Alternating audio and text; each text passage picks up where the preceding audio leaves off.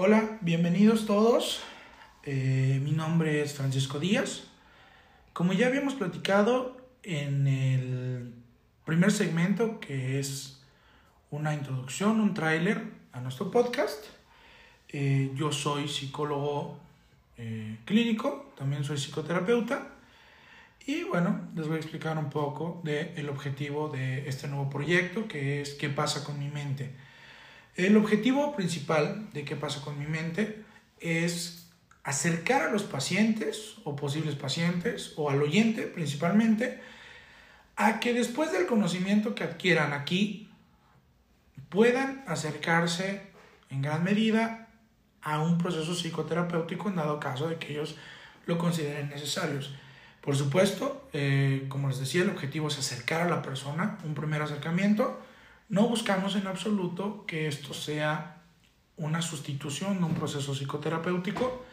También es importante mencionar que estos podcasts también los estoy haciendo en función de brindar materiales para las personas que lo necesitan cercanas a nosotros, tanto a nuestros pacientes como a otras personas que nos puedan escuchar. Eh, precisamente el formato que vamos a, vamos a utilizar es que vamos a tener un capítulo donde vamos a tocar un tema como el tema de hoy y vamos a escalonarlo con otro capítulo en donde vamos a hablar de casos. En estos casos, donde nosotros vamos a explicar ciertos casos de manera, por supuesto, anónima para los pacientes o para las personas que decidan compartirnos sus casos y nosotros vamos a tratar de darles estrategias explicándolos con base en la psicología. Eh, pues bienvenidos, estamos a punto de comenzar y vamos de lleno a todo esto. Muchas gracias.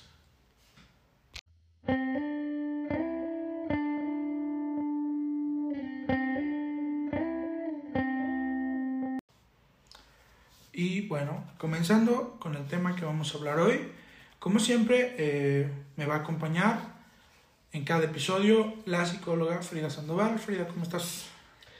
Muy bien, muy bien. ¿Y tú? Bien, súper bien. ¿Puedes hablarnos un poquito acerca de ti, de tu perfil como psicóloga, por favor? Pues yo soy psicóloga eh, educativa. Inicié con los, con atendiendo niños, bebés, pero desde hace un tiempo ya empecé a, a, este, a, a trabajar con mujeres, con adolescentes y pues también doy psicoterapia a adultos últimamente. Ok, excelente. Bueno, eh, nosotros dos nos dedicamos a dar terapia y bueno, eh, nosotros el día de hoy vamos a platicar acerca de este tema que para nosotros es súper importante, no solamente porque muchos de nuestros pacientes, quienes nosotros atendemos, llegan con este problema. Yo creo que un 98-99% de los casos que yo he visto, que he atendido, llegan siempre con este tema que es la indefensión aprendida. Algunos otros profesionales le llaman la desesperanza aprendida, pero estaremos hablando del mismo tema. Eh, bueno, pues para darles un poquito de contexto acerca de, este, de esta situación, yo les voy, a, les voy a hablar un poquito acerca de, pues, de dónde proviene el término. Martin Seligman, un psicólogo estadounidense, muy famoso por sus investigaciones con respecto a la parte de la depresión, la depresión, el origen de la depresión, que le vamos a llamar eh, depresión no clínica o no endógena. Ahorita no vamos a profundizar mucho en ese tema de la depresión, pero vamos a hablar de que él estudia por primera vez eh, de manera moderna este sentimiento que él le llama en inglés help, helplessness ¿Qué quiere decir eso? Si lo traducimos de manera literal al español, quiere decir helpless, quiere decir indefenso. Y el helplessness sería como un estado de indefensión. Eh, ¿Por qué le llama indefensión aprendida? Pues bueno, principalmente porque nosotros no estamos indefensos, sino que muchas situaciones nos hicieron sentir indefensos, ¿no? Eh, a lo mejor sentir que las cosas no están en mis manos, tener esta visión no racional, muy irracional, de que las cosas no las puedo controlar y por lo tanto no las puedo combatir. Él habla mucho de este tema también de psicología positiva, que en algún momento también vamos a hablar de este tema de la psicología positiva, y de autoestima, ¿ok? Bueno, nosotros lo que nos compete es hablar de la indefensión aprendida. Y bueno, eh, vamos a hablar un poco acerca de este experimento que este, este psicólogo realiza con unos perritos, a los cuales él estaba haciendo experimentos con ellos con respecto al reforzamiento positivo y reforzamiento negativo. Para que ustedes entiendan un poco qué es esto, el reforzamiento positivo es cuando el animal hace algo que tú quieres que haga, por ejemplo, dar la pata y pues tú le das un premio, ¿no? Una caricia, un pedazo de comida y el perro entiende que cada vez que haga eso, tú le vas a dar un premio y por lo tanto adquiere una, nueva habilidad, ¿no? Un, un entrenamiento que nosotros les podemos dar. Si bien, eh, como dicen algunos de mis compañeros, que él hubiera hecho el estudio de condicionar a un perro, pues no sería noticia, no sería un estudio sobresaliente. Sin embargo, lo que él hace es una cosa totalmente diferente, que es que cuando los perros hacen justamente lo que él quiere, pues los perros reciben un castigo. Y entonces esto confunde a los perros con el tema de que, bueno, me pides que dé la pata y antes había un premio, ahora hay un castigo. Y lo que pasa es que a los perros les empieza a hacer sentir que no importa qué es lo que hagan, para bien o para mal, siempre van a recibir un castigo. Lo que hace que con el paso del tiempo, eh, el doctor Seligman se les acerca a los perros y ellos están tan condicionados a que lo único que van a recibir es violencia o que lo que van a recibir es esta parte de los castigos, simplemente deciden ya no salir de la jaula ya no se esfuerzan por hacer los trucos que ellos habían aprendido, ya no se esfuerzan por salir. Y bueno, pues esto describe de una manera no explícita lo que pasa con algunos de nuestros pacientes, algunos de ustedes que pueden sentir que esta situación por la que ustedes están pasando puede ser difícil y que sientan que definitivamente no importa lo que hagan, pues van a recibir estímulos negativos. Eh, precisamente esto es lo que hace el doctor Seligman. Y por supuesto mencionar que esta situación en la que se ven metidos los perritos termina provocándolos depresión. Siempre que mencionar, hay que recalcar de manera importantísima que la indefensión aprendida o la desesperanza aprendida va a ser el primer paso para un padecimiento de depresión. Insisto, no depresión clínica, va a ser depresión que nosotros vamos a decirle exogénica que se genera fuera de nuestro cuerpo. ¿Y qué pasa con esto? Pues que esto nos va a hacer sentir de diferentes maneras que ahorita vamos a explicar. Eh, Frida, por favor, platícame un poco acerca de qué es o cuál es la experiencia que tú tienes con pacientes eh, que tengan este, que presenten este tipo de estado psicológico. Pues realmente lo que yo recuerdo, eh, sobre todo en niños, es que, por ejemplo, los niños que los dejan llorando, porque mm, hay unas técnicas para que, por ejemplo, si cuando los niños están muy pequeñitos y que lloran y lloran porque, no sé, están cansados, tienen hambre, eh, les duele algo, a veces los papás no saben qué, qué es lo que necesita el niño y alguien erróneamente les dice, no, pues déjalo llorar hasta que se calme y ya cuando se calme pues vas con él, ¿no? Entonces, lo que le va a pasar al niño es que cada vez que llore, por, porque simplemente a lo mejor no quieren un abrazo, quieren, con, quieren consuelo de los papás, eh, va a llegar un momento en que el, niño pues ya mejor ni va a llorar, mejor ya no va a pedir esa atención y igual va a quedarse en este estado pasivo en el que ya no va a pedir nada y, va a llegar un momento en el que, pues, como que, ah, como llegan esa, a ese estado pasivo, En el que por creen que no tienen el control de la situación y mejor ya no luchan por pues, llamar la atención de sus papás. Claro. Sí, y sobre todo esta, esta situación que muchos papás dicen, ¿no? De que si le das luego, luego las cosas, se te va a hacer consentido, como decimos aquí en México, y que si le das luego, luego las cosas, este, se va a acostumbrar a que llora tantito y se las das. Entonces, sí, sí, es, es, bastante complicado. Es bastante complicado. Bueno, hablando específicamente de mi, de mi experiencia, una cosa que me pasa mucho con los pacientes que llegan conmigo es que siempre llegan y me preguntan cosas como, es que, ¿cómo le voy a hacer? Es que eh, esto, esto, esto ya, ya, no, ya no encuentro salida, ya no encuentro forma de, de sacar adelante este problema. Y, y bueno, lo que pasa es que ellos sienten que a pesar de que hagan cosas, pareciera que no va a cambiar nada. O sea, pareciera que por más que intenten no va a cambiar nada de su vida. ¿no? Y por supuesto, eh, pueden ser distintos temas, o sea, quedarse sin trabajo. Eh, y por supuesto, lo que pasa mucho con estos pacientes es que dicen, me quedé sin trabajo, y ahora estoy buscando trabajo, voy a entrevistas y no me quedo. Entonces eso reafirma la idea de que simplemente nada va a cambiar. ¿no? Y lo que pasa es que ellos están intentando, intentando, intentando y no los, no los aceptan en algún trabajo y lo que terminan es diciendo, claro, nunca, esto no va a cambiar, por lo tanto voy a tener que dejar de intentar. Y, y bueno, ellos ven, perciben que las cosas son demasiado grandes como para controlarlas y llegan a un punto en que dicen, bueno, pues valga la expresión, que sea lo que Dios quiera. Y si mañana no tengo trabajo o mañana encuentro trabajo, pues va a dar lo mismo, porque de todas maneras todo va a salir mal.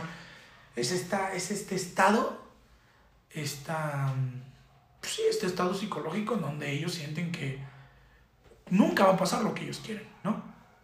Y que no tienen el control. Eso, justamente, recalcar esa palabra, no, sentir que no tengo el control de la situación. O, o inclusive que, bueno, que estaba pensando en los, en los casos de bullying.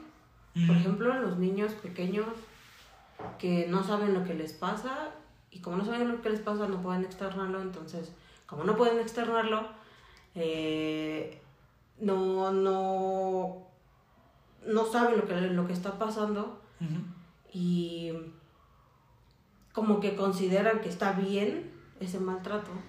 Entonces, ¿Lo normalizan, por decir? Ajá, lo normalizan y pues ya no buscan manera pues de defenderse, ¿no? A lo mejor hasta que llega un punto en el que ya de plano este, llegan a una depresión o, o este, ya cosas más fuertes. Claro, presentan síntomas depresivos que, como ya lo habíamos dicho, en la indefensión aprendida es la antesala. Y ahora, por ejemplo, si nosotros hablamos de un niño que sufre bullying y se acerca un adulto para denunciar el bullying, o esto que a mí no me gustan tanto los términos anglosajones, me gustan más los términos en español, que sería como el acoso escolar. Llegan, denuncian el acoso de parte de uno de sus compañeros y la maestra no hace nada, ¿no? Entonces vuelven a este, a este estado otra vez, a esta, a esta condición psicológica en donde dicen, no importa que haga nada, va a cambiar. ¿Para qué les digo si no? ¿Para qué les digo si no va a cambiar nada?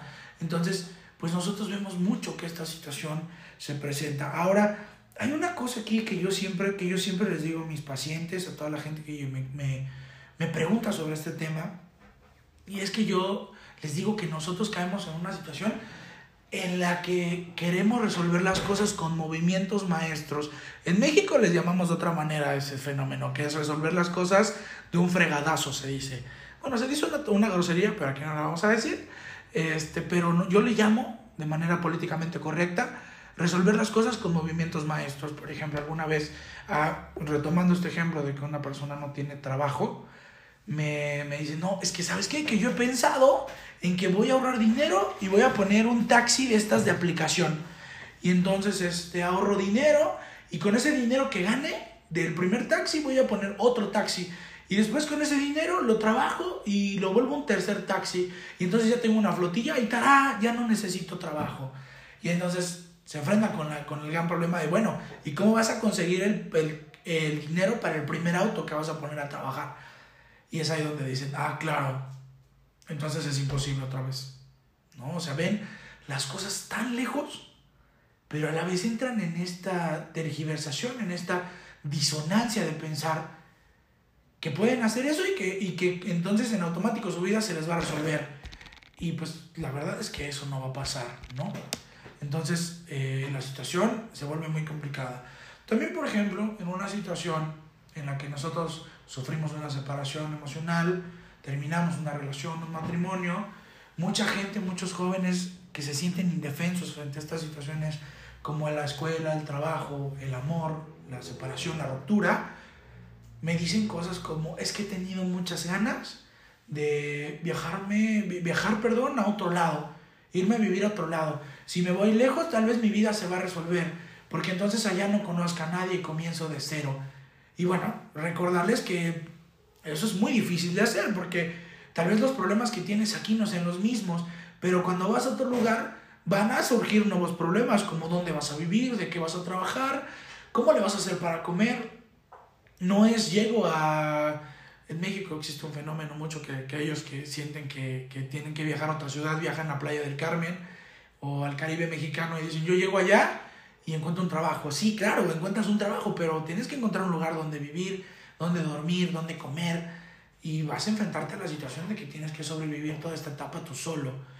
Y obviamente recordarles que esta situación de empezar de cero también se puede hacer aquí, en su lugar de origen, donde ellos viven, y que no necesariamente tendrían que irse a otro lugar. Por supuesto, sí se vale en algún momento decir, bueno, yo me quiero tomar unas vacaciones, un descanso de todo esto, tomar una pausa, hacer una desconexión de todos estos problemas, de todos estos problemas, perdón, y regresar aquí y retomar esos problemas, pero con otra visión.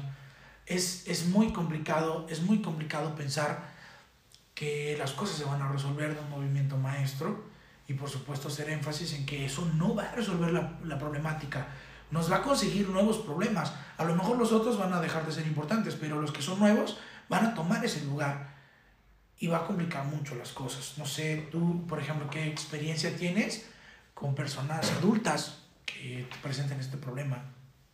Creo que lo que se me viene a la mente es cuando, cuando ya llegan al pensamiento de si mejor ya hasta aquí la dejo, o sea, si ya termino mi vida. Pensamientos suicidas. Pues. Ajá, sí, sí, sí lo he visto en, en adultos. Y, y obviamente pues eso ya está como a lo mejor más del lado de la depresión pero, o sea, no está como el pensamiento. Me han dicho que incluso dicen, eh, o sea, sí lo he pensado, pero no lo he planeado y pues mucho menos eh, intentarlo. Claro. Pero, pero, el pensamiento ahí está. Ajá.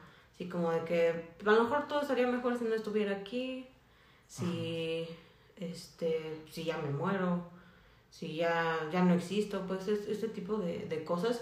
Y que creo que cuando vienen este tipo de pensamientos es cuando dicen, no, pero porque estoy pensando esto? Creo que, creo que necesito ayuda. Claro, justo. Y sobre todo, las personas que se están identificando con toda esta sintomatología, la sintomatología que tú acabas de mencionar, forma parte de la sintomatología de, de, de la depresión. Si ustedes, que ustedes están escuchando esto que nosotros estamos hablando y se sienten identificados, es importante que busquen apoyo psicoterapéutico. Y bueno, eh, hablando de autoestima, es importantísimo mencionarlo. A mí me gusta mucho la palabra importante porque yo, yo a veces siento que todo es importante. Este, y lo que, lo que a mí me parece muy importante es que cuando nosotros intentamos y fallamos, no solamente reforzamos la idea de que no vamos a poder, sino que esta situación afecta mi autoestima y mi autoconcepto. Hablando específicamente de historia, Liv Vygotsky, uno de los psicólogos más sobresalientes en sus estudios sobre la autoestima y el desarrollo de los niños y el desarrollo humano, nos dice que la autoestima se va a formar a partir de la experiencia que tenga la persona, que reafirme que puede hacer ciertas cosas. Por ejemplo, yo le decía a un paciente el otro día, si tú nunca has pateado un balón de fútbol, no puedes reafirmar que eres bueno o eres malo para patear un balón de fútbol. Pero si tú lo pateas y lo haces bien, eso reafirmaría que tienes un talento, si lo queremos poner un poco más este, dramático, un talento innato para patear balones de fútbol. Y si lo haces mal, saber que eso es una habilidad que puedes adquirir. Pero no dejarnos con la idea de, es que si lo intento voy a fallar, entonces mejor no lo intento. Tener este, este tipo de filosofía, de este tipo de pensamiento, de decir, mejor no lo intento y así no fallo, nos va a llevar a esta situación tan complicada de la indefensión aprendida. Entonces, eh, hay, un, hay un factor de baja autoestima en estos pacientes que presentan el estado de indefensión que tiene que ser tratado. Obviamente hay muchas formas de, de que los psicólogos podemos tratarlo, pero yo personalmente y profesionalmente la que más me, me sirve es que ellos se reafirmen, lo que nos lleva a, la parte de cómo combatirlo. Eh, específicamente sobre autoestima, ¿quisieras tocar algo más? Pues no, más bien sobre el aprendizaje, pero sí creo que viene relacionado con la autoestima. Claro. O sea, eh, pues lo dice en el nombre, ¿no? Esa indefensión aprendida, o sea, nosotros aprendimos a sentirnos indefensos, entonces, como tal, no es algo con lo que naces, ¿no? No naces indefenso, y eso lo puedes reaprender y es, pues sí, necesario desarrollar como, pues, formas de comportamiento para, como ayudarnos a resolver esos conflictos, ¿no? Entonces, pues claro que cuando tú haces algo bien e incluso viene alguien te dice, ay, qué padre que lo hiciste, pues eso refuerza esa idea, ¿no? De que lo estás haciendo bien, de que puedes, de que eres capaz, ¿no? Entonces, sí, eh, también es muy común que uno solito se diga, es que estoy bien tonto, es que no puedo, es que soy un inútil, soy un fracaso. Y si uno, tantas veces que te lo repites, pues te la crees, ¿no? Entonces... Y terminas actuando de esa forma. Claro, claro, se, te, inconscientemente te te predispones, ¿no? A decir, no, pues como no puedo, ¿para qué lo intento? O incluso sí, lo intento, pero ya ves me salió mal, entonces eso refuerza la idea de que, de que soy un tonto.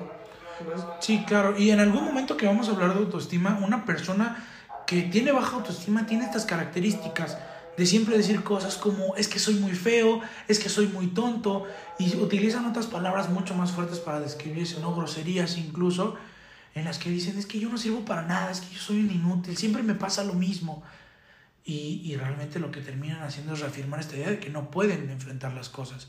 Entonces vamos un poquito a, a los cómo. Eh, desde mi punto de vista, el autoconocimiento siempre va a ser la herramienta principal. Eh, ¿Por qué el autoconocimiento? Porque si alguna vez pierdes tu trabajo, recuerda que en algún momento ya conseguiste trabajo. Por lo tanto, conseguir trabajo no es algo que no puedas hacer, ya lo has hecho antes. Si tú terminaste una relación y piensas que ya nunca más vas a estar en una relación y que nadie más te va a amar, recuerda que ya estuviste en esa relación y alguien te amó. Entonces, hay que estar pensando en quién soy a través de lo que ya he hecho. No a través de lo que no puedo hacer, no. A través de lo que ya he hecho. Y por supuesto hablar de esta situación en la que me reafirmo a través de la experiencia adquirida. También eh, hacer énfasis en que las pequeñas victorias, esas pequeñas cosas en las que no podemos fallar, ahorita vamos a escuchar los tamales oaxaqueños como parte del folclore de la Ciudad de México. Em, regresando a nuestro tema, este, las pequeñas victorias son un factor importantísimo. ¿Por qué? Porque si yo, por ejemplo, he perdido he perdido el rumbo, entre comillas, de mi vida, y ya este, desde que tengo trabajo no me levanto temprano, bueno, pues comienza a despertarte temprano. Y esto es lo que mucha gente hace, es que me dice, Paco, es que no me puedo dormir temprano por más que intento. No, la fórmula no es duérmete temprano para despertarte temprano, es despiértate temprano para dormirte temprano. Exígete a ti mismo o a ti misma esta situación de disciplina. La disciplina, a pesar de que mucha gente lo ve como algo inalcanzable y difícil, eh, es realmente bastante bueno. Siempre comer a la misma hora, siempre levantarse a la misma hora, hacer una rutina de ejercicios, pasear a la mascota. Realmente nos reafirma que hay cosas que sí están en nuestro control. Eh, hacer cosas en las que no podemos fallar. Yo no conozco una sola persona que, que me diga, bueno, no puedo hacer un huevo revuelto, no puedo servirme cereal. Claro que puedes y recuerda que a pesar de que eso para ti es insignificante, para una persona que tiene presenta indefensión aprendida, es una gran victoria. Comenzar con pequeñas cosas. No busques resolver todo eso que tú dices, ya, es que esto está irresoluble, entonces tengo que resolverlo ya. No, tómate una pausa, haz cosas pequeñas. Y por supuesto, recordar que hoy por hoy estás haciendo cosas.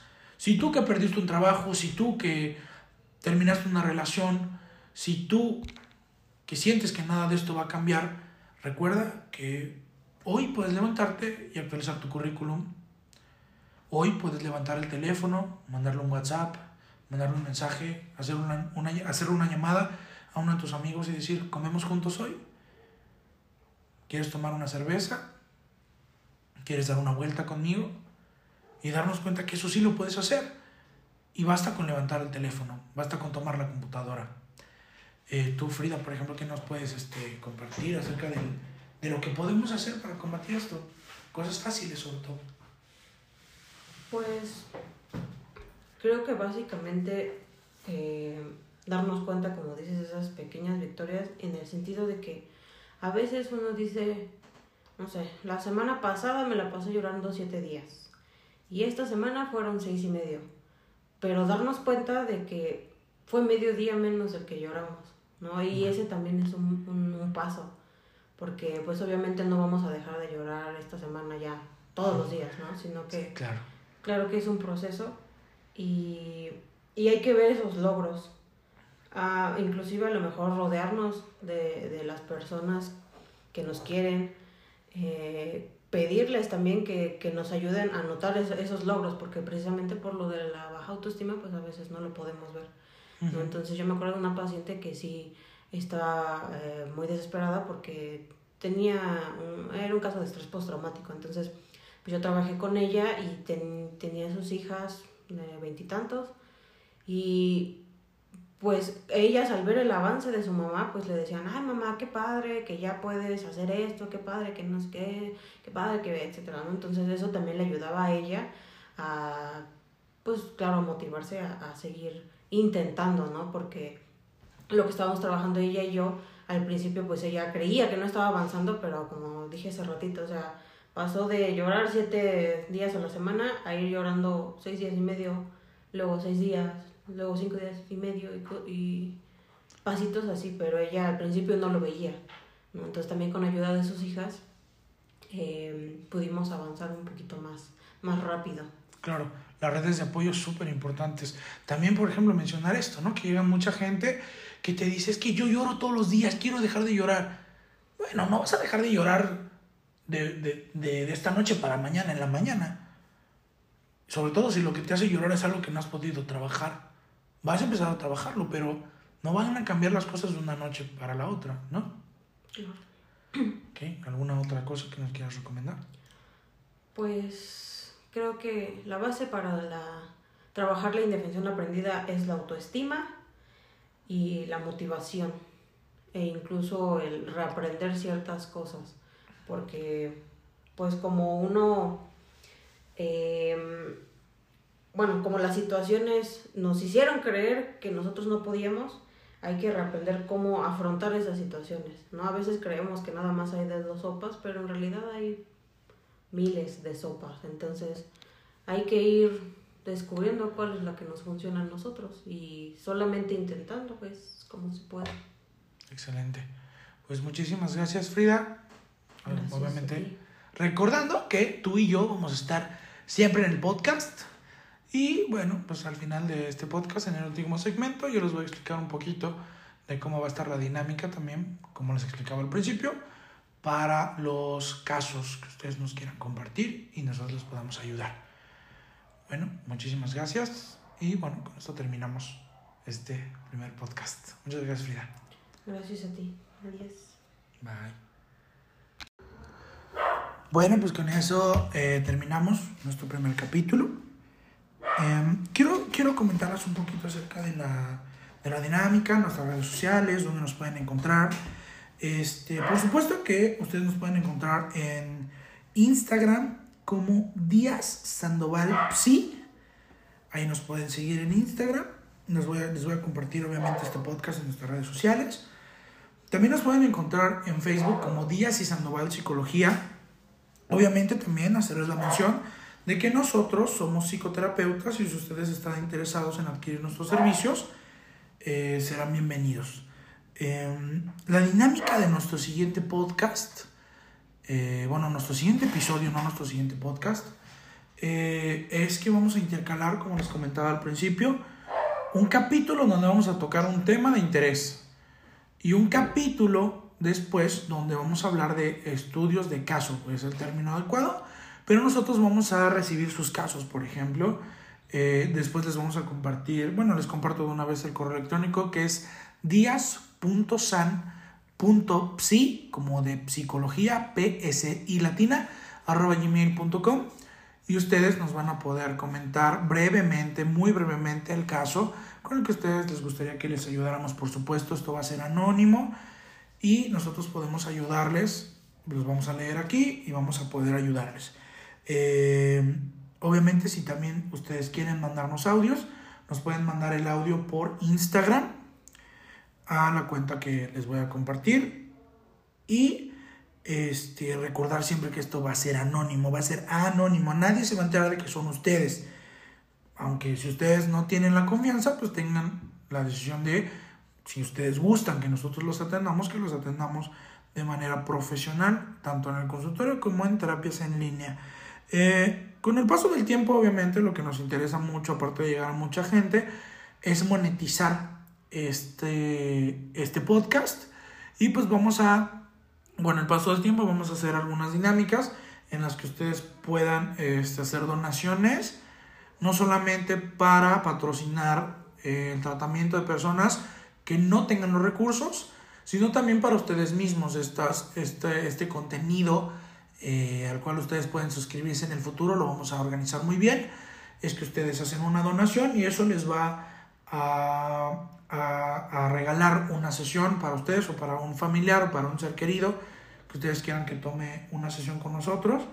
Y bueno, pues esos son los avisos, recordándoles nuestras redes sociales, Días, Días San Psicología en Instagram, días.san.psi arroba gmail.com y en Facebook nos encuentran como Díaz y Sandoval Psicología. Nuestro logo está en la portada de este podcast y nosotros estamos abiertos a que ustedes se puedan acercar a nosotros. Les agradecemos muchísimo, muchísimo, muchísimo por darnos la oportunidad de llegar a ustedes y por supuesto si esta información les es, les es de utilidad, pues la compartan con, otros, con otras personas. Esto apenas va empezando y vamos a necesitar mucho de su apoyo. Eh, estamos aquí para apoyarles, para brindarles información, sobre todo de personas que estudiaron esto a fondo, dedicamos nuestras vidas a esto y por lo tanto nosotros tenemos las herramientas. Muchísimas gracias, estamos en contacto, nos vemos pronto.